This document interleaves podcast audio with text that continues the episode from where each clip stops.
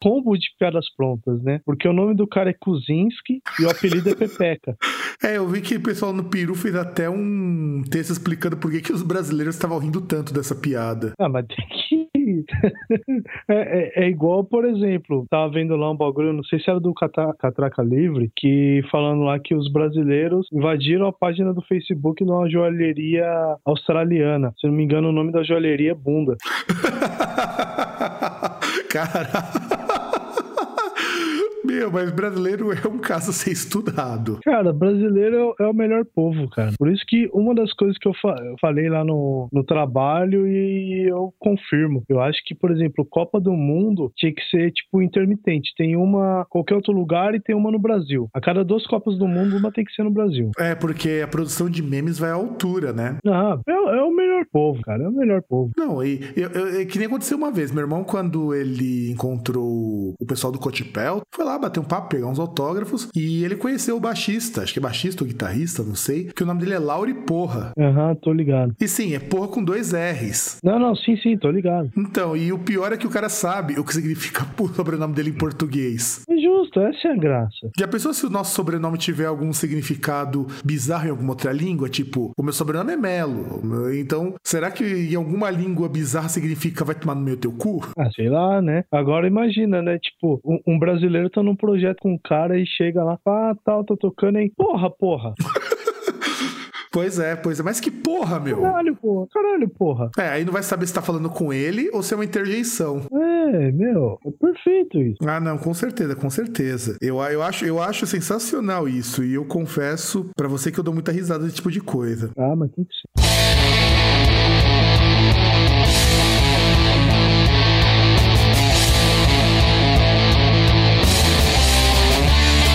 Agora você está ouvindo Groundcast.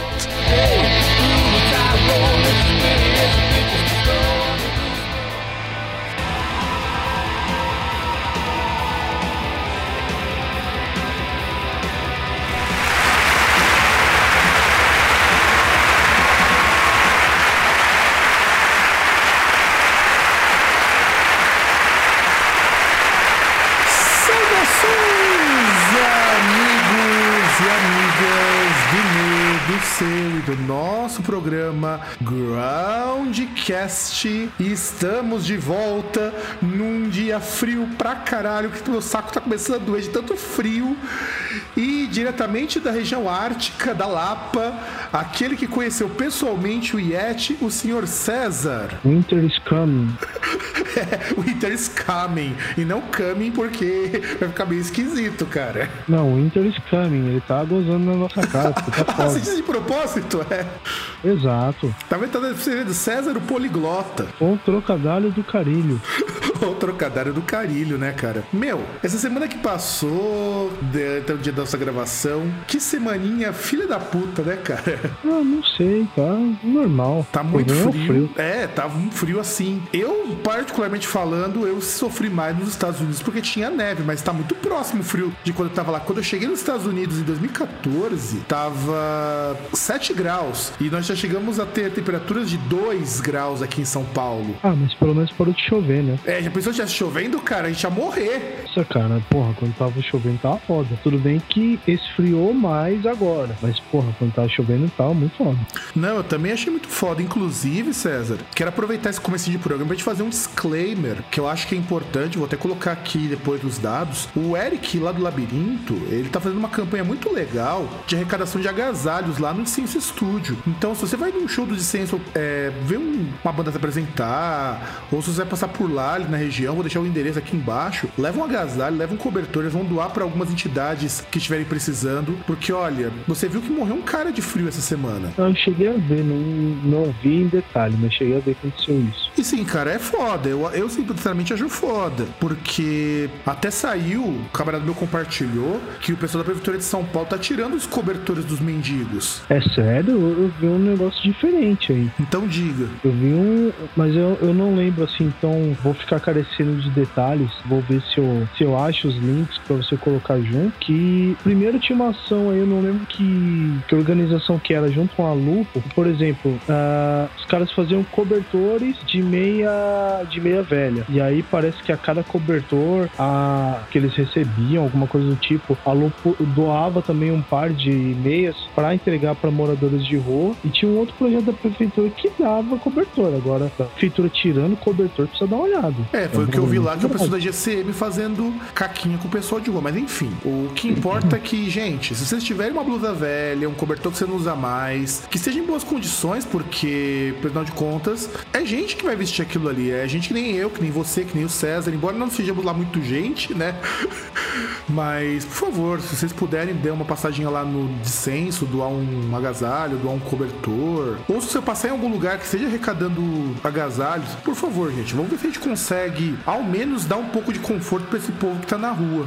Ah, mas é, é, é, bom até que você falou que é GCM, porque é aquele negócio, né? Então já dá para entender mais ou menos. Não é algo deliberado da prefeitura. É um filho da puta semi-analfabeto aí que a gente, muito inteligente, dá uma arma para ele poder, né? E como o cara, entre vários complexos de inferioridade, tem, o cara se sente o pica das galáxias, né? Tendo uma arma na mão, aí faz essas merdas. Então tá bem explicado. Então vamos virar o bloco e comentar a nossa notícia que hoje ela é bombástica.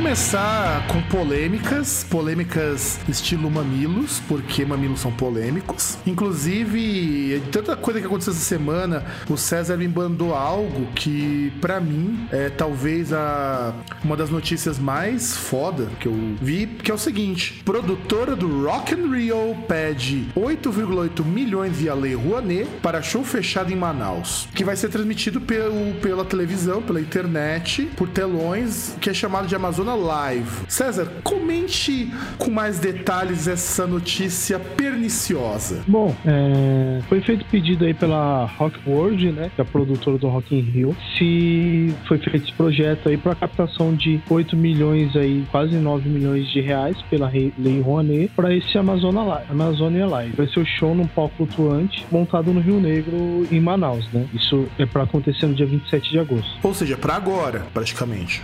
Isso. O evento será fechado a 200 jornalistas e, abro aspas aqui, formadores de opinião, diz Fe... o texto do projeto. E fecha aspas, porque. Não, só merda, né? Tipo, será que vai o Nando Moura nesse evento de formadores de opinião? Ah, deve ir. O Nando Moura, Kéfera, Roger Moreira, Lobão. Lobão, né? E o que acontece? Como, como você mesmo disse, o... vão ter telões espalhados por Manaus e vai ter a transmissão do show via um canal fechado. Vai ter a, não sei se todo o show ou só como indica aqui no texto, a apresentação do tenor Plácido Domingo junto com a Orquestra Amazonas Filarmônica e do Coral do Amazonas. Né? Então, em primeiro lugar, já começa sim, sim, que sim, sim, a Lei Rouanet... Ela... Sim, mas deixa eu ah. comentar uma coisa antes de você falar sobre a Lei Rouanet. É engraçado surgir uma notícia dessas quando surgiu, acho que quase umas três ou quatro semanas antes desse programa, não sei exatamente, dos maiores beneficiários da Lei Rouanet e nenhum deles era artista vinculado ao PT. Prossiga. Não, não, não.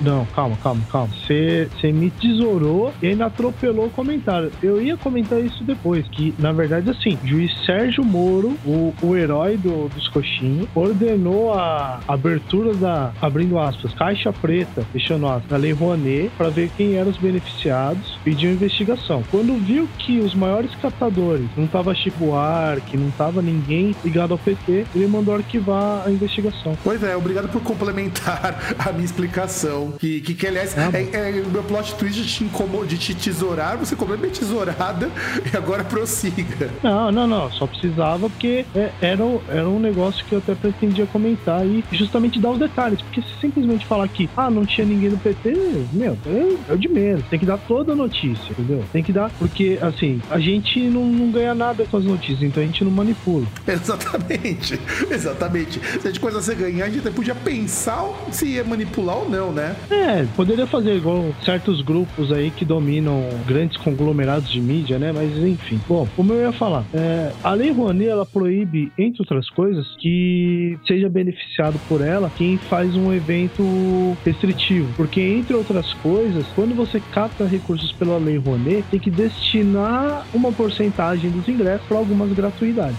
É, entre elas, não só gratuidades, porque, por exemplo, o Rock in Rio, ele é financiado pela Lei Rouanet e ele não tem nada gratuito. But os ingressos são a preços pagáveis. E tem aquele esquema de meia entrada também. Então, assim, tem, tem alguns cortes, algumas coisas do tipo. A única restrição que pode ter pela lei é que até 20% dos ingressos você pode dar para os patrocinadores. O resto tem que ser para o público. Uhum, exatamente, que é inclusive o que faz com que a Coca-Cola, 89, a Globo possam é, fazer Sortear, promoções. né? Sortear, é, eu ia falar sortear, me tinha fugido da palavra, obrigado. E o que, que me- na verdade me incomoda nessa notícia dos 8,8 milhões? Porque isso é uma cascata das grandes, sabe? E é complicado porque, por exemplo, eu até comento isso com meus amigos que são artistas. De repente, uma, produ uma produção como essa do Amazon Live consegue uma verba de 8,8 milhões, quer dizer, uma verba não, uma concessão para captar 8,8 milhões de uma empresa. Aí vou eu, quero fazer um projeto de harsh noise com uma performance artística que vai precisar, sei lá, de uns 5 mil reais. Quem que eles vão dar o patrocínio? Pra mim que precisa de 5 mil e que sou um bosta? Ou pro cara que produz o Rock in Rio que faz um evento que é transmitido no mundo todo? Não, não, mas corrigindo, dá o patrocínio não, dá permissão para captação de recursos junto à empresa. Não, não, mas Porque- eu, não tô falando da permissão. Ambos conseguimos a permissão se nós quisermos e fizermos direitinho. Eu falo, bater na porta da empresa e pedir o patrocínio. Ah, não, aí sem dúvida. Não, mas também assim, a gente não pode nem criticar o cara da empresa, porque em tese ele tá fazendo lá o papel dele. Sim, sim. Ele pega dinheiro, a- o cara pode pensar entre outras coisas e falar o seguinte: bom, como eu posso dar o dinheiro lá e tal? Eu não lembro essa parte da lei Rouanet, se, por exemplo, se eu dou dinheiro, permite que eu fale lá que eu dei o dinheiro. Eu vincular minha marca no, no evento. Eu veicular, aliás, minha marca no evento. Mas se, por exemplo, permite, desculpa, mas eu acredito que muitos empresários vão pensar naquela que ele pode colocar a marca dele lá exposta. Não, daqueles con- eventos. se- sem contar o seguinte, ele pode dar um a mais a título de doação pra colocar lá a marca. Todos os projetos que eu vejo pela Lei Rouanet, a pessoa consegue colocar a marca da empresa. Então eu acho que ela permite que o patrocinador peça isso. E mesmo que não tenha, César, é muito simples. Se os cara falam, se o cara falar, não vou colocar tua marca, ele não te dá o dinheiro. Não, não, não, tudo bem, mas o, o- o importante é o seguinte, porque assim, parece lá o. Lembrando aí no caso do Rock in Rio, não é o evento em questão, mas é a mesma produtora. Quando tá lá o comercial, Rock in Rio, essas coisas, vai lá, nem que seja tipo um segundo de propaganda na TV, aparece lá, ó, marcas, pa- patrocinadores, coisas do tipo. E aparece o logo tipo do cara. Da mesma forma que, por exemplo, você pega um filme nacional, aparece lá, marcas apoiadoras. Então é, é um negócio que dá um destaque cara. Então o cara, ele vai preferir muito mais dar um milhão pro, um filme, pra alguma coisa, do que dar cinco mil pra um projeto pequeno. Aí, né, paciência. É, é, é como é o jogo. Então tá dentro da legalidade. Mas o que eu acho interessante é o seguinte, que parece que teve, teve duas pessoas, dois, teve dois pareceres a respeito dessa captação. O primeiro foi favorável, só que ele pediu para reduzir o valor de 8 milhões e 800 para 5 milhões e 400. O segundo parecerista, ele foi contrário ao projeto e pediu para diminuir o valor para 3,8 milhões. E eles fizeram um corte de itens como toalhas, num valor total de módicos 60 mil reais, né? E aluguel de equipamento de sonorização, 200 mil reais. Ah, teve também cortes em rubricas como cachês de, de artistas, de 1 milhão e 200 para 130 mil, de arranjador para três jingles, 150 mil para 30 mil, e o cachê da produção que caiu de 211 mil para 82 mil, né? Mas ainda é dinheiro pra caralho pra um show de 200 pessoas, cara. Não, é, a partir do momento que é 200 pessoas, não tem que ter captação nenhuma. Você quer chamar o cara pra ser patrocinador, beleza, mas não com a lei Rouanet. Não, tem que contar o seguinte: essa coisa de transmissão pela internet, desculpa de aleijado, porque. eu tinha que- que- Porque olha só, ele podia fazer um show pra, sei lá, 3 mil pessoas, que é o que daria pra fazer no Amazonas, e ter transmissão na internet, porque os gastos seriam mais ou menos os mesmos. Aliás, seria uma, seria, aí seria justificável ter 8 milhões, porque seria um show pro público, seria um show a preços populares, com transmissão pela internet. Mas não, é show para 200 playboys assistir música clássica. Olha bem como que a parada é bem, vamos dizer assim, elitista. É, bem elitista. Com transmissão pela internet, lembrando que no Brasil, se eu não me engano, no último censo, apenas 30% dos lares têm acesso à internet e num canal de televisão que não passa aqui. Hum?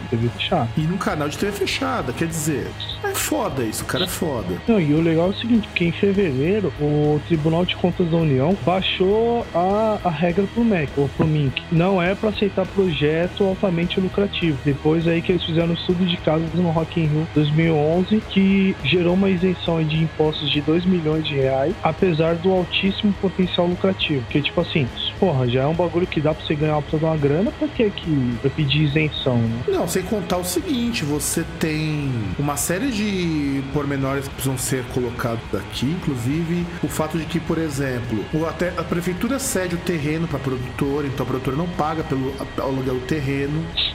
Eles têm isenção de imposto de uma caralhada de coisa. Eles conseguem também patrocínio de que eles quiserem. A, o, chega lá o Medina falar pra Coca-Cola: escuta aí, bicho, eu vou colocar só Coca-Cola no meu evento. Tu manja? Ah, meu. Que a Coca-Cola vai pensar numa lei Rouanet pra doar, sei lá, 5 milhões e exclusividade de fornecimento de refrigerante naquela bodega? Porra, é, é, é simplesmente uma produtora que faz. Que ela faz shows, faz eventos no Rio de Janeiro, Lisboa e Las Vegas. Na verdade, esse só do Rock in Rio. Considere que todos os grandes shows também são eles que fazem. Show do Rolling Stones, show da Lady Gaga, show da Madonna. Então, não, mas tô falando só só o, o, os que eles pedem. Aliás, eles devem pedir de outros também, mas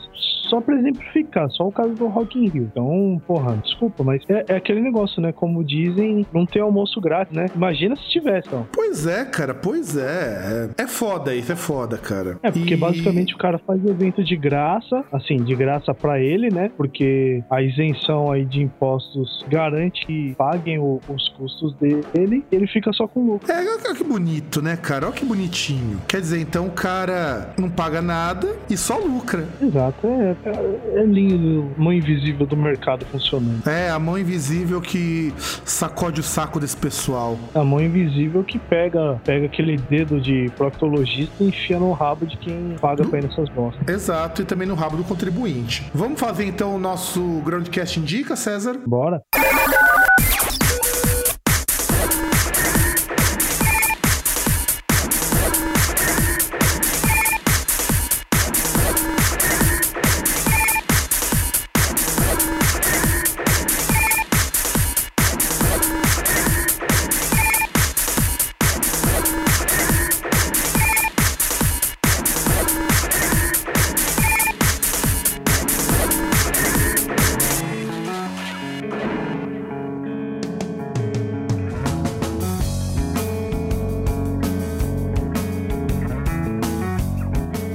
Começamos o Groundcast Indica, porque faz três meses que a gente não indica nada para vocês. Eu acho que seria legal a gente então indicar alguma coisa. E vamos começar então com a indicação do César, que eu juro que eu até tomei um susto, tenho que confessar. Que vai, César, comente o disco que você tá indicando e por quê. Nada a ver, pô. Os ouvintes sabem que minhas indicações chutam bunda e há muito tempo. Bom, indicação é o Opeth, né? Com o disco Deliverance and Damnation Remix. É, bom, como tem a palavra remix, vocês percebem, e como tem dois nomes aí, é, é um relançamento aí, remixado, se eu não me engano, de 2015, de dois álbuns do Opeth. São os dois álbuns que vieram logo após do que, segundo os fãs da banda, é o melhor disco. São os dois discos que vieram logo após do Blackwater Park, né? Eu não conheço muita coisa do Opeth, então eu não posso dizer se é o melhor, se não é, se é uma bosta. Eu só posso dizer que se a indicação foi por acaso, né? Tava eu lá, é, feliz e contente, querendo me surpreender negativamente, abrindo as indicações, as descobertas da semana do Spotify, e ele me trouxe uma música desse, desse, uma música do Opeth, né? Que é Window Pane, e só que ele me trouxe uma versão, a versão original, a versão original, é, na versão original. Aí eu comecei a ouvir, aí de repente eu fui lá e tal, entrei na e ouvi, entrei na página do artista, né? Falei, bom, tem uma versão mais recente, né? Remixado, vou dar um, ouvir. Eu comecei a ouvir, comecei a ouvir o disco e achei interessante. Então, por isso que estamos aqui hoje. Então, na verdade, essa indicação do César é uma indicação com Game Shark, indicação com Game Genie, pra quem é dos anos 90, porque na verdade, esse disco, o que na verdade, que, na verdade junto o disco acústico mais o disco elétrico, foram lançados separados, o The Nation e o Deliverance, e era para ser na verdade um disco conjunto, era para ser um disco duplo. Inclusive foi quando o Mike Arkfeld começou a trabalhar com o Steven Wilson, e o Steven Wilson falou: "Ó, por que você não faz um álbum pesadão, porrada pra caramba, e depois faz um álbum acústico ou semiacústico, como é o caso que a gente pode perceber, para fazer o contrapom?" Ele fez, ele gravou, só que a gravadora chegou e falou: "Não, não vamos lançar dois discos, um disco só, vamos lançar dois". E eu acredito até por questões comerciais, porque você ganha muito mais dinheiro vendendo dois discos separados do que lançando os dois juntos, porque o CD duplo não custa o preço de dois CDs separados, só para constar. E me surpreendi é. quando o César indicou isso, porque o César não é um grande fã de Opeth. Não, não sou fã de Opeth. Inclusive, assim, antes de ouvir esse disco, o que eu tinha ouvido era assim. Tentei ouvir uma outra música que eu não vou lembrar agora. Uh, acho que o Orchid eu tentei ouvir, que foi o primeiro do, do Opeth também, né? Mas não tenho lá muitas lembranças disso. E como você falou, eles foram lançados separados, né? O Deliverance, segundo informações do Spotify, foi lançado em 2001, né? No mesmo ano, inclusive, do Blackwater Park. E o Damnation lançado em 2003. Então, eu particularmente não sou grande fã do Blackwater Park, eu gosto, é bacana. Eu particularmente prefiro muito mais o Still Life, que é o que disco que veio antes. Mas assim, o que me surpreendeu nesse remix é que comparado com a versão original, eles deram uma melhorada muito grande na parte sonora. E a despeito do nome ser remix, de remix não tem nada. É na verdade uma remasterização que eles acabaram fazendo, porque as músicas são exatamente as mesmas. Só que você percebe percebe os timbres dos instrumentos estão mais bem equalizados, o disco tá mais gostoso de ouvir, eu acho que ele tá melhor do que os discos originais. Eu fiz até comparação, eu escutei essa versão com as versões originais, eu achei que estavam muito melhores. Então, e pior assim que eu fui ouvir, assim, sempre que eu ouvi alguém falar de Opeth, coisas, eu achava que é um bagulho tô, malvadão, tal, um negócio de truzão mesmo. Aí eu comecei a ouvir e tal, falei, porra, cara, um bagulho tão, tão da hora, assim, tão, tão viagem de ouvir, né? Tipo, eu olhei e falei, porra, não é aquilo que eu pensava. Eu gostei bastante. É, a primeira vez que eu ouvi o Opeth, eu cheguei a ouvir, acho que era 2013, 2004, que eu tinha escutado Black Rose Immortal, que é uma música longuíssima, livre, baixando de escada essa música. E eu gostava bastante. Eu, eu pessoalmente falando, não gosto muito dos discos que saíram depois do Ghost Reveries. Eu não gosto porque eu acho os discos muito chatos. O último disco de estúdio deles, que o nosso querido e amado Victor curtiu, eu acho uma merda. E já vou dizer isso. É por isso que as pessoas acham que eu não gosto de Opeth. Quando as pessoas vêm compartilhando música do Opeth, falam, poxa, mas você não é um cara que fala tão mal do cara, dos caras. Eu falei, ó, falo mal dos trabalhos que eu considero que são muito ruins. É, eu já não comento que eu não conheço mesmo. Então, mas eu conheço o Menor, então isso que é importante. É, não sei se isso é bom ou ruim, mas é importante. Porra, como pode não saber se é bom ou ruim? É óbvio, é óbvio. Bom, então vamos para a próxima indicação, que a indicação é minha. Então, Vegeta, manda bala que agora quem vai indicar sou o Joe.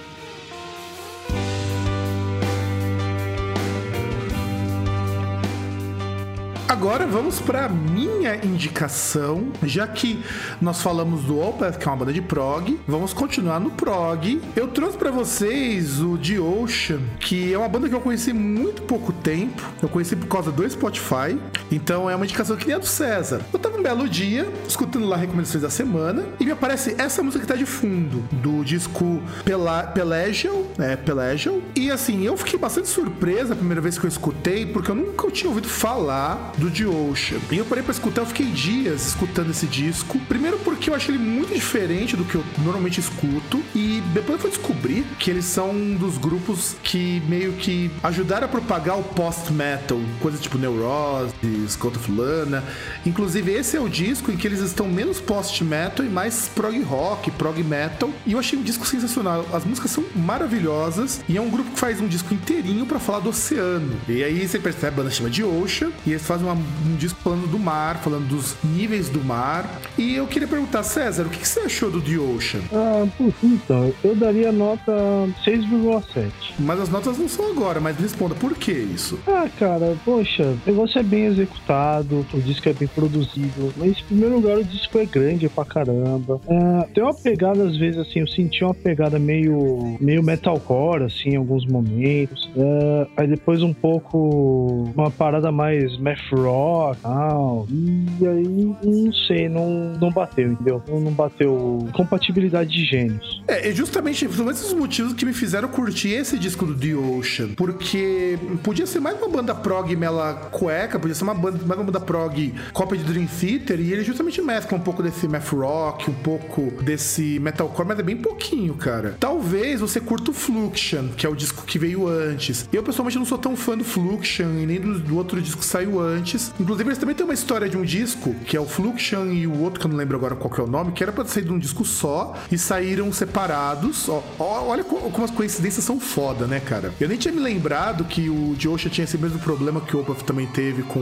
o The Nation e o Deliverance. E aí, eu gostei porque eu acho esses elementos, assim, de você mudar o, andamento da música, você ter uma diferenciação e ter essas coisas que também são mais novas, novas na, daquele jeito, eu achei bem interessante. E eu não achei tão próximo do metalcore. Math rock até concordo, tem muita, muita guitarra de math rock aí no meio, que às vezes destoa um pouquinho, às vezes cansa um pouquinho. Isso eu tenho que concordar. Às vezes você chega na metade do CD já tá meio cansado, porque é uma guitarra muito técnica e é uma, um técnico que às vezes fica maçante. Eu, pelo menos eu acho isso. Não, então, mas, mas eu digo a questão dos vocais. O vocal é muito metalcore. É, é, que, é que são muitas músicas instrumentais. Então, assim, o, essa parte de metalcore ela é um percentual muito menor do total. Mas essa questão, como são muitas músicas instrumentais, a guitarra, assim, essa parte puxada pro math rock, enjoa e tem o vocal de metalcore que aí o santo não bate. Ah, mas até que o vocal dele é até que o vocal razoável, cara. Eu, eu, não, eu não consigo ver o vocal dele com um vocal de metalcore tanto quanto você enxerga.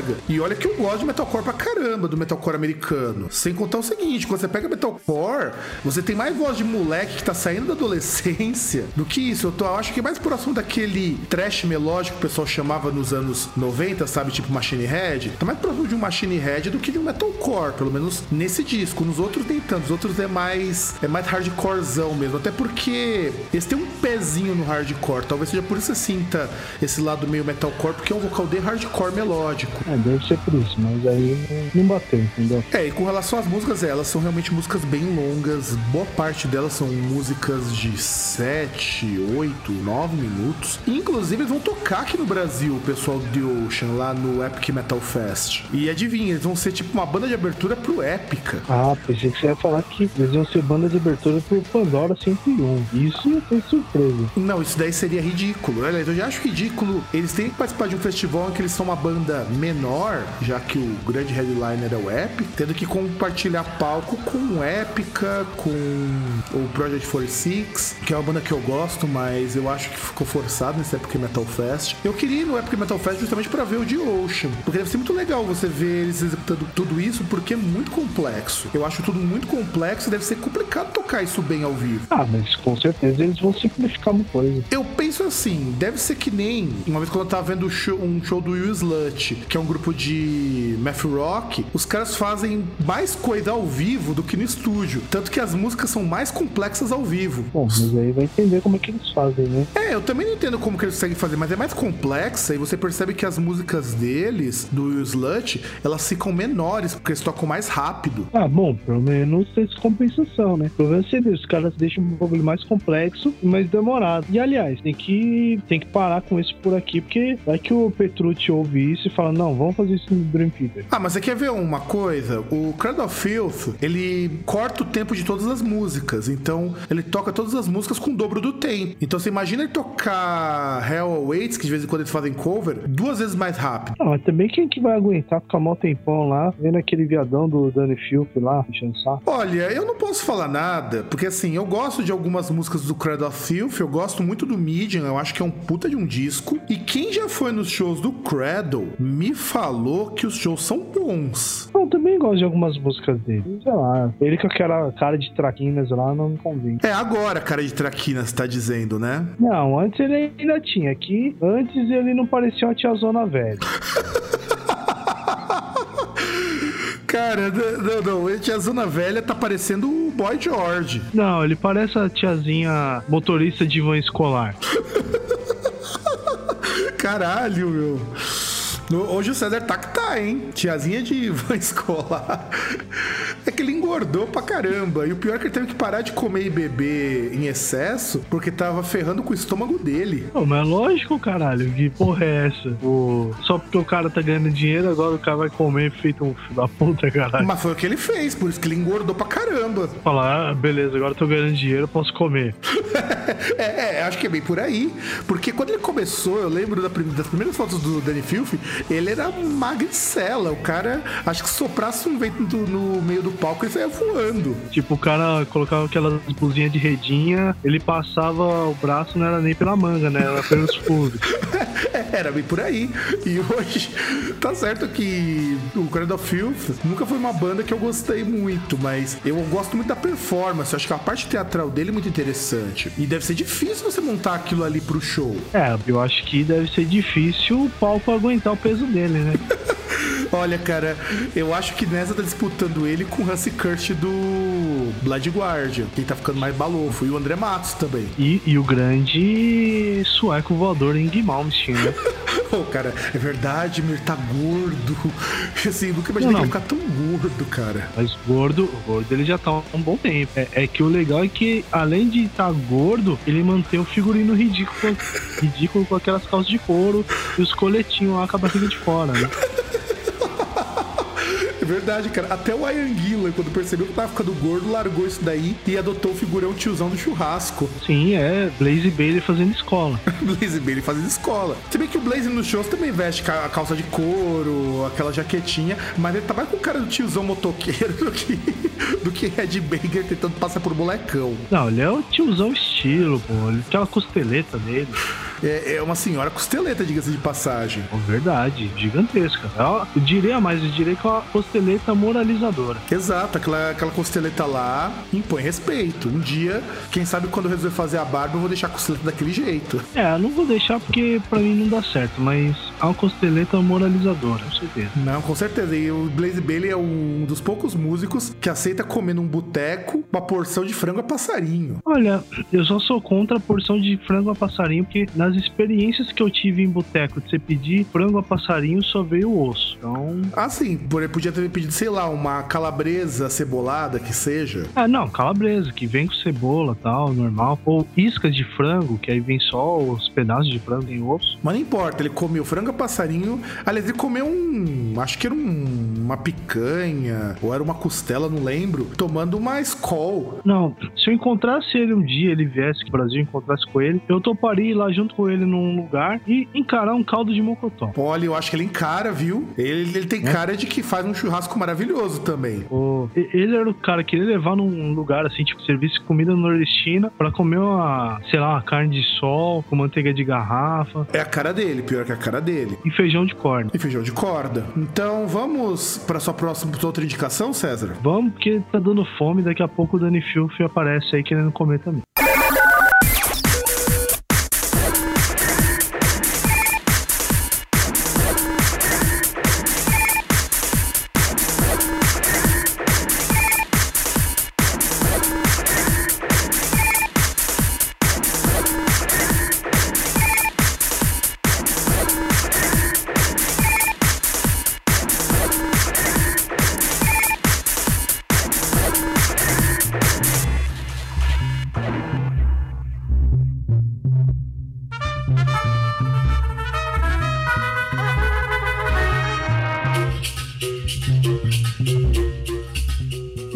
É estranho, né? A indicação aqui agora, uma... aliás, uma indicação totalmente excelente, né? Em primeiro lugar, é a indicação mais recente que tem aqui, lançamento de 16 de abril de 2016. Segundo ponto, é um lançamento nacional, é do grande, que rufem os tambores, Rogério Skylab. Na verdade, projeto dele junto com o Lívio Trachtenberg, chamado Skylab Trachtenberg, volume 1. Olha, César, parabéns. Eu não consegui pronunciar o nome desse cara até agora.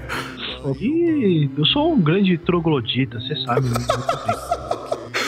é verdade. E põe troglodita nisso. É, até, até cabe as piadinhas de Chaves aqui. E, e, e, o pior é o seguinte, eu estou indicando um disco que, pra mim, leva a nota menor do que a sua indicação, a primeira que você falou aí. Cara, o pior é que esse, pra mim, é a melhor indicação do programa. Eu, eu não acho. Eu, eu acho ele muito estranho. É, é muito estranho pra mim, mas é interessante. Cara, o disco assim, é ótimo. É um... O disco ele é ótimo. Não tem o que dizer. É, é, é o, Skylab, é o Skylab de Skylab sem tirar nem pôr. Ele, ele tem hino francês, ele tem o, o, o hino do Fluminense que é um dos times que eu mais abomino na face da terra. Tipo, eu até tenho um amigo corintiano, mas torcedor do Fluminense eu não tenho. Você ter uma ideia, assim, como eu abomino. Então, meu, é, é, é que eu sou fã do Skylab. Então eu indiquei, até porque é um disco recente. E do Skylab mesmo, eu tô meio afastado, assim, de, das coisas dele depois daquela, daquela saga lá de 10 discos que era o projeto Skylab. Ele fez aí de, de, de 99 até 2011. Que aliás vale a pena comentar que esse é uma nova saga que ele tá iniciando com o Trachtenberg. É, na verdade, já é mais uma, né? Porque depois ele teve três discos, né? Que era o Abismo e Carnaval, Melancolia e Carnaval e Desterro e Carnaval. Aí agora é uma outra saga que ele tá iniciando, pelo parece. É, e eu fui ler sobre esse disco quando você indicou, porque eu fiquei surpreso por eu não saber que ele tinha saído. Já começa por aí. Porque eu gosto é, muito desses... E eu gosto muito desses discos que são estranhos. O que me chamou a atenção é porque assim, é, aí eu tenho que dar aquele puxão de orelha pro cara que conhece o Skylab e acha esse disco estranho. O Skylab, ele é uma pessoa estranha em todos os aspectos possíveis e imagináveis, inclusive musicais. Sim, mas ele é estranho demais para mim. Eu, eu, eu, sou um cara que gosta de motosserra. Eu sou um cara que gosta que, que canta no carro, carrocinha de cachorro quente. Pois é, não. O que eu acho assim interessante desse disco que eu ouvi é que eu acho assim, não é o disco mais experimental do cara. Eu acho que daquela, daquela saga de 10 discos ele tem coisas muito mais experimentais ele é até meio normal comparado com o que ele costuma fazer, porque é um disco mais jazz, é menos rock, bem menos rock. Até porque ele chama um músico de jazz para tocar com ele. Com ele. O, o é um músico de jazz originalmente. E o que é interessante é que as músicas não tem nada a ver com nada. Exatamente o que o Skylab sempre fez em todos os discos. As músicas não tem nada a ver com a outra. Não, então, e, e, tem umas coisas interessantes. É que é, é questão de estilo. Então, mas é interessante ouvir. Não é algo que eu estou falando que é uma porcaria. É algo que eu não. Não é algo que eu tô ouvindo. Por exemplo, indicação do Opera, já ouvi mais vezes depois de, de ter ouvido tal, pra, até pra indicação. Eu ouvi mais vezes. Esse disco não, ouvi uma vez só. É, eu, eu, é que assim, eu entendo o estranhamento, porque não é um disco fácil de digerir. Ele é bem complicado. Não nem por ser complexo, é porque o som dele me lembra muito, o jeitão dele compor essas músicas, alguns discos do Arrigo Barnabé, que são mais acústicos e tudo mais. Ele tem uns discos que são mais acústicos. Inclusive tem um disco do Arrigo Barnabé, que eu não vou lembrar o nome, que o cara canta em francês uma das faixas. E é na mesma pegada. Talvez por isso que eu não tenha achado tão estranho. Mas, mas vale a pena ouvir. É, no mínimo, é interessante. Eu falo que esse disco ele é, no mínimo, surpreendente. Eu não digo nem que ele é só interessante, ele é surpreendente. Se você não é um grande fã do Skylab, passe batido, porque é o jeitão Skylab de fazer música bizarra. Aliás, eu imagino se existisse um encontro, uma jam session entre Rogério Skylab, Frank Zappa, Júpiter Maçã, uh, da minha experiência e acho que, eu esquecendo, acho que eu estou esquecendo alguém aí. Mas enfim, imagina todos esses caras juntos fazendo uma música. É, eu acho que vai precisar matar alguém aí para poder realizar esse, esse empreendimento. Porque, porque imagina o grau de bizarrice que seria se todos esses caras estivessem vivos para tocar junto com o Skylab. Não, eu, eu fico imaginando como é que ia ser a letra. Nem é... a música, eu tô imaginando a letra. É, não, imagina imagina que a letra deveria ter, sei lá, ela seria bilíngue e eles cantariam ela ao mesmo tempo. Não, e, e assim, seria bilíngue e algum dois idiomas que não tivessem nada a ver com os, os idiomas é, maternos deles, nem português nem inglês. Exato, e pra ficar ainda mais bizarro gravar em estéreo, com cada idioma em um lado do, do fone. Sim. Acho, eu acho que aí seria digno. Imaginou ele cantando, você tendo que ouvir em inglês, ouvir em japonês, sei lá, ouvir em húngaro e alemão, alguma coisa assim. Um em cada ouvido. Aliás, russo. Pegar um em russo e pegar um em esloveno. E eles cantando juntos, no mesmo tom, só com um de cada um de, la, de cada lado do, do, ouvido. E você tendo que ouvir os dois ao mesmo tempo, porque se ouvir um dos lados, isolar um dos lados, a música não faz sentido. Como se fizesse se você ouvisse os dois. Não, eles cantam um lado em Swahili e o outro em papiamento, uma coisa assim. Podia fazer que nem aquele artista, esqueci qual que é o nome, que lançou o disco dele em quatro edições para serem tocados juntos ao mesmo tempo. Nossa. E eu esqueci o nome do cara, eu não lembro se foi o Roger Walter, foi um cara assim, de prog, que lançou quatro discos e você tinha que colocar os quatro para tocar juntos ao mesmo tempo. Poderia lançar, tipo, cada linha, por exemplo, das músicas em um disco. Tipo, um disco vai ter só a linha de guitarra, o outro vai ter só a bateria, e você tem que tocar junto. É, lança, na verdade, um CD com sete canais. Existe isso já no Japão. Um CD que você tem sete canais de áudio que só reproduz em caixas de som que tem um sete alto-falantes. Ah, no Japão é outra coisa. Não, e para complementar ainda, você só conseguiria entender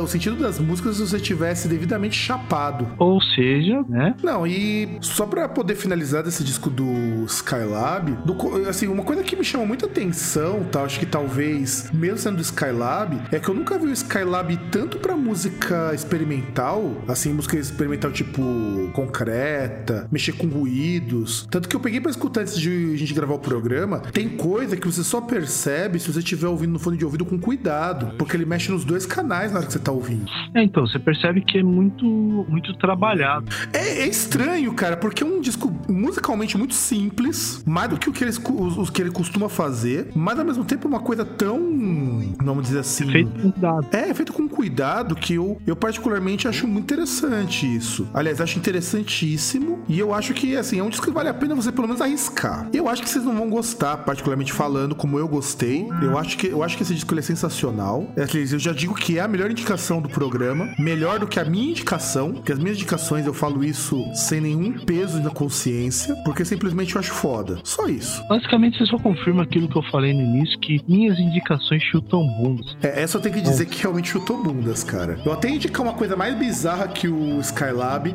mas eu pensei, não, vou deixar uma coisa bizarra de cada vez pro César ouvir, senão ele vai entrar em pane. Não, pior ainda, você ia roubar minha indicação. Eu ia, pior que eu ia mesmo. Pior que eu ia mesmo. Mas não, eu decidi falar, já que eu ia indicar, na verdade, outras coisas, até dado o momento que nós estamos, inclusive na próxima indicação, que é a minha e a nossa última, tem muito a ver com que nós estamos passando aqui no Brasil por tempos difíceis. Então, vamos falar dela no nosso próximo bloco.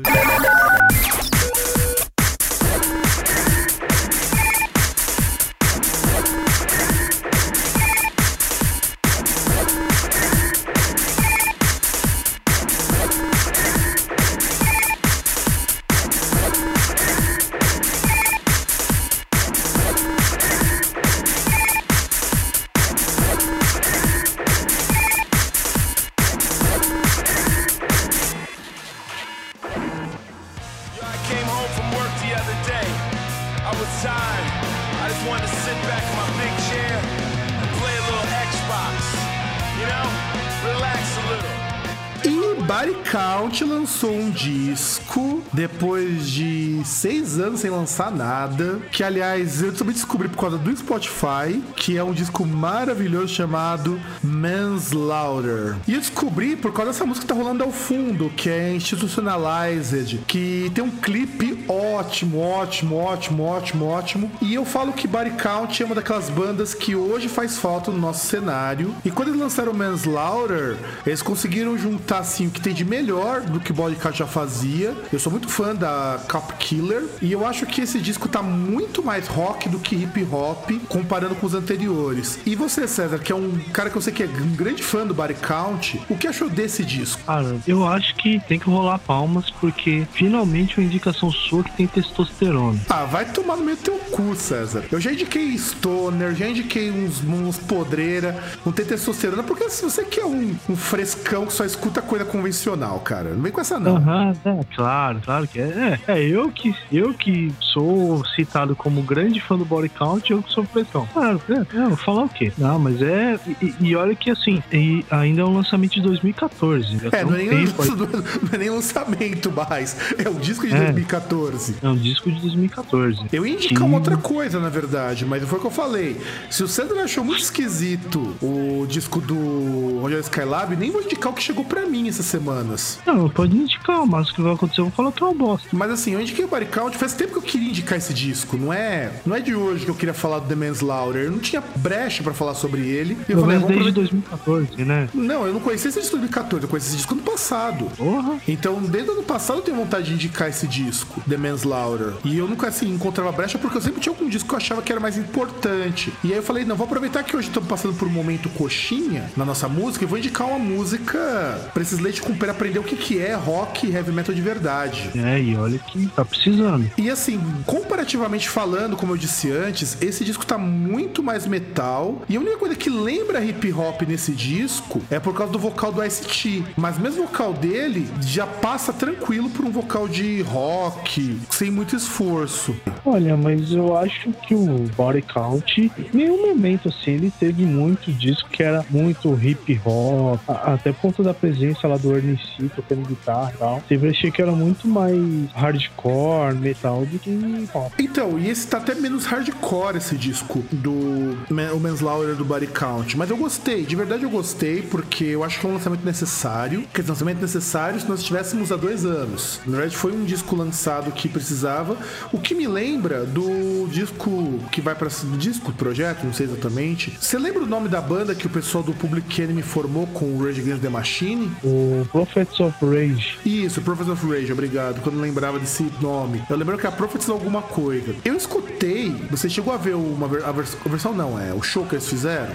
Não. Eu tentei procurar alguma coisa no Spotify, pensei que tivesse eles, mas ainda não tinha nada. Então, Foi eles tocaram muita música do Rage Against the Machine. Ficou bom, cara. Ficou bom. Ah, mas deve ficar bom. Isso aí eu não tenho dúvida. Inclusive, teve a benção do Zac de la Rocha. Porque você sabe que ele não tá mais cantando com o pessoal do Rage Against the Machine há muito tempo. Não, tô ligado que ele tinha parado aí. Os caras até zoavam falando, ah, ele tá em casa jogando ping-pong e tal. Não, mas é, você sabe qual foi a história? Como que o pessoal achou o Zac de la Rocha? É, quando for fazer hum. o show na SWU? Você conhece essa história, César? Não. Então, você sabe que o Zac de la Rocha, ele é um cara, um envolvimento político sangue no zóio. O que ele foi fazer? Ele foi servir em guerrilha no México. Caramba. É, tiveram que procurar ele lá numa guerrilha no México. Tanto que ele tava barbudão, tava com os cabelos sem cortar, sem pentear, o cara tava zoado. Nossa, mas guerrilha mesmo? É, é. Aqueles grupos anti-narcotráfico, sabe? Ah, sim, aqueles grupos de resistência. Isso. Isso. Ele é, foi integral. É porque tem algumas, províncias, algumas províncias no México, no México que aconteceu isso, né? Tipo, como o narcotráfico tava muito forte e, e às vezes você pega a polícia que se alia com o narcotráfico, né? Igual teve, foi em Puebla, acho que foi, que teve aquele caso que eu acho que os alunos eles iam protestar por alguma coisa, a prefeita da cidade pegou, mandou a polícia prender os ônibus, entregaram os ônibus para os traficantes, os traficantes mataram. É, no México então... rolou inclusive, rolou não, rola até hoje, os grupos de autodefensa, que são justamente as pessoas que ficaram cansadas do Estado que não tem como protegê-las, ou seja porque é corrupto, seja porque não tem força, eles se armaram e começaram a combater traficante. E numa dessas guerrilhas, o Zac de la Rocha se envolveu.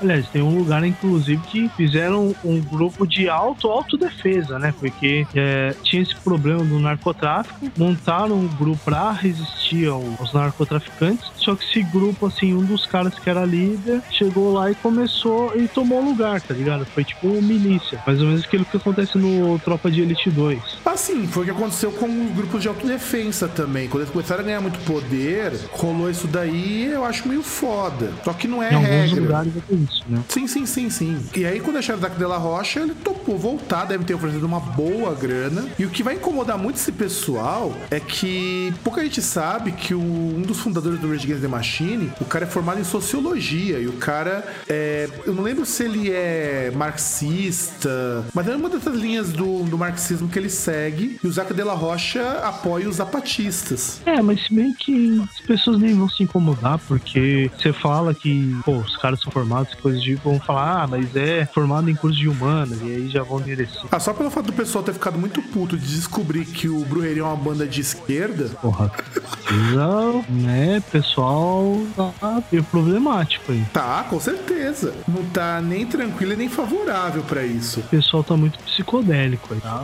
E assim, só pra poder completar então e terminar voltando pro Body Count, esse talvez eu acho que é um dos discos mais interessantes que passou por mim em 2014 e eu deveria ter ouvido. Você gostou do Manslaughter? Ah, achei legal, tá, tá bem na média aí do body count. Eu acho que ele tá bem superior.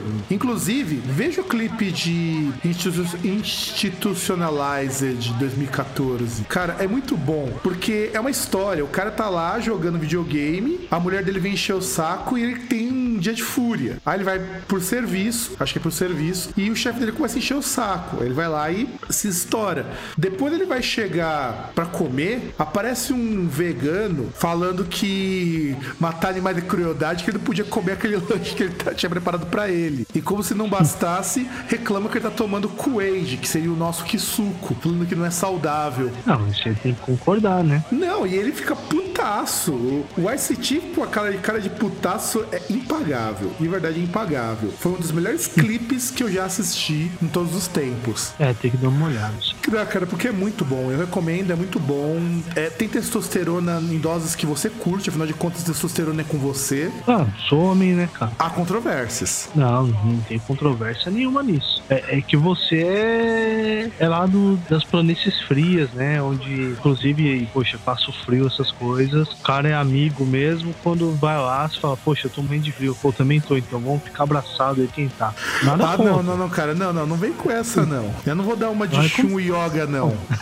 Nada contra. O que acontece lá, lá no sul, na casa de Libra, fica na casa de Libra. jamais, jamais. Então vamos pro próximo bloco pra gente dar as notas. Bora. Chama, chama a vinheta, vai, César. Ô, Vegeta, larga de viadagem, dá uma viradinha, porque daqui a pouco a gente tem que acabar essa bagunça.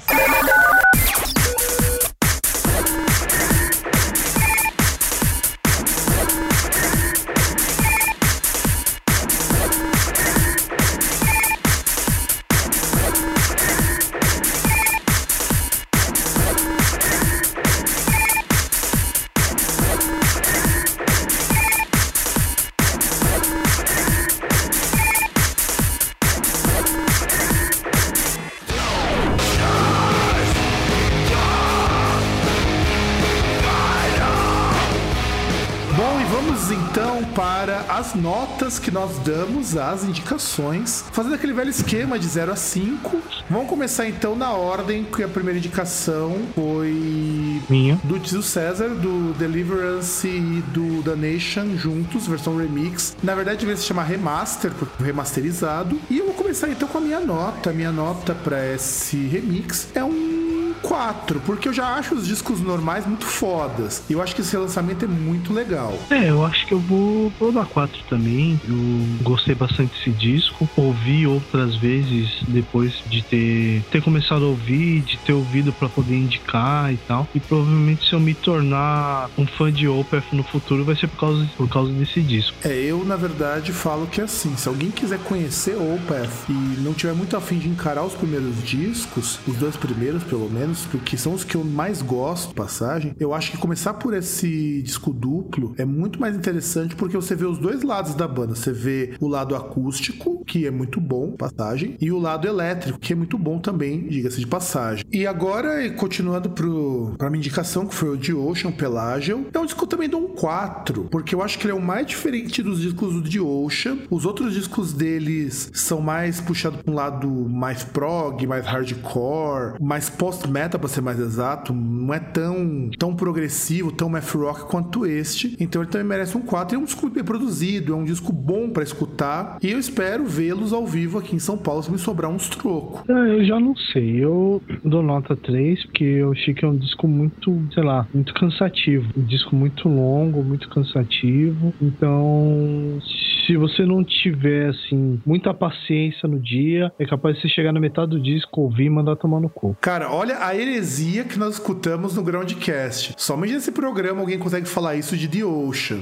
Não, mas eu não tô falando da banda, eu tô falando a questão do disco, porque as músicas são longas, tem muita música instrumental e tudo aquilo que eu já falei. Tipo, se a pessoa tiver num dia que ela tá virada no girar, ela vai mandar tomar no cu e não vai ouvir metade do disco. É, eu só complemento falando que não é um disco tão fácil de escutar. Eu acho que não é um disco que, exceto pela segunda música, pela Pelejálica, eu não lembro agora o nome da música, mas a segunda música do disco, ela é mais fácil de digerir, as outras dão um pouquinho mais de trabalho. Eu acho que isso até concordo com o César. E na terceira indicação, que também foi do César, que é do Skylab, essa para mim merece um 5, cara, disparado. Não é o melhor disco do Skylab, que fique bem claro. Eu acho os discos do Skylab anteriores muito melhores. E tem muito mais coisa acontecendo, mas também é porque ele desenvolve uma temática em cima de três discos, de dez discos, então a gente tem um corpo de obra maior para analisar. E eu acho que esse primeiro, como primeiro disco, ele é sensacional, muito bem cuidado, não é um experimental agressivo, não é um experimental que agride o ouvinte, então acho que provavelmente a pessoa que não tá muito afim de escutar um experimental bruto vai encontrar no Skylab alguma coisa mais palatável. E você, César? Bom, então, eu, pelos motivos que eu já esclareci, por ter ido do Fluminense, eu dou 3,5. Ah, tá aí. É, é, até engraçado, porque o César falou que ele achou disco do The Ocean melhor, mas deu uma nota maior pro Skylab. Isso sim é coerência. Não, não disse que achei melhor. Muito pelo contrário. É que, pelo menos, essa questão de eu achar interessante a pessoa ouvir, por mais que ela não vá gostar. É, isso eu concordo. É, é muito fácil não gostar desse disco do Skylab, inclusive. Sim, mas por isso mesmo que eu acho que é bom a pessoa ouvir, porque a, a, até a questão da pessoa não gostar não tem a ver com a qualidade. É, na verdade, acho que nenhum dos nossos quatro discos a pessoa não gostar vai ter a ver com a qualidade, porque perceba bem, todos os quatro discos que nós indicamos são discos muito bem produzidos, discos que cada qual tem uma particularidade muito extrema. Então, por exemplo, o do Opeth você tem os contrapontos, o do The Ocean você tem o lado mais hardcore, o do Skylab agora você tem esse lado mais experimental, mais porra louquística. Então, eu acho, eu acho que é, são discos assim bastante singulares. E desses o do Skylab é aquele que é mais difícil de você gostar. Isso pro ouvinte é importante. Não quer dizer que você não possa, que você não vai gostar. Eu só acho que é muito mais difícil. E se você gostar, quer dizer que, sei lá, você tem uma vida meio complicada. Alguma coisinha estranha. É que ele tem bom gosto, é diferente do César. Só isso. Você tem, você tem alguns fiozinhos desencapados dentro da sua cabeça. Só isso. Ah, não, é. Não, isso, isso, com certeza. Eu tenho vários. Eu, é que eu curto música experimental justamente por isso, porque é bizarro também. Mas no caso do Skylab, dá pra apreciar mesmo se você não seja fã de experimental. Pelo cuidado dos arranjos. É, até dá, mas eu acho que é 3,5 tá bom. 3,5 tá bom, 3,5 de 5 dá pra passar. Sim, na verdade, não tendo 2,5, não ser da abaixo de 3, que abaixo de 3 é porque o disco já tá começando a ficar ruim. E aí nós temos do último disco, que foi uma indicação do Body Count, The Manslaughter. Ele eu achei eu achei não, eu acho até hoje um disco fantástico. Padrão Body Count de qualidade, merece um 4, tá? porque a única coisa que talvez me incomode nesse disco, talvez, tá? Talvez, é que as músicas são um pouco parecidas entre si, algumas delas. Então, eu tirei um, eu tiro um ponto justamente por isso. E por você ter Institutionalized, a música que é diferentona do resto das outras músicas do disco. Então quer dizer que o disco segue meio que um padrãozinho. Mas de resto, o disco é magnífico, fantástico. E você tem que ouvir no mais alto volume. É, eu já dou uma nota um 3,75, que é, um, é, é uma banda interessante para se ouvir. Eu acho que bandas como Body Count fazem falta no mundo, principalmente num, num mundo aí onde você vê Donald Trump concorrendo à, à presidência e coisa do tipo, faltam bandas como Body Count aí pra mandar a real. Sim, sem contar bandas com B maiúsculo. Bandas que tem um lado social mais forte. Tanto que eu lembro até hoje a polêmica que é a música Cop Killer. Ah, mas é, é, é tanta coisa, tipo, é, é aquela questão, tipo, mais ou menos aí o que acontece com Racionais MCs, né? Tipo, o cara vai lá e é chamado de homofóbico, homofóbico não, de machista, aí de repente falam que faz apologia ao crime, coisa do tipo, várias coisas, por aí vai. Exatamente. E é isso, né, gente? Chega por hoje, né, César? Chega por hoje que tá frio, tá tarde. E que a gente precisa encerrar esse programa. Nos vemos então, querido ouvinte, na próxima semana. Comentem, porque estamos sentindo falta dos seus comentários. Eu acho que estamos aumentando o número de ouvintes, mas não estamos aumentando o número de comentários. Então, por favor, gente, comente nessa pocilga. Ou não, né? Vai saber, né? Mas comente aí, vai. Ninguém vai. A gente não vai tratar você como se fosse um, um Nando Moura da Exatamente. E é isso aí, galerinha. Um grande abraço a todos e nos vemos na semana que vem. E tchau!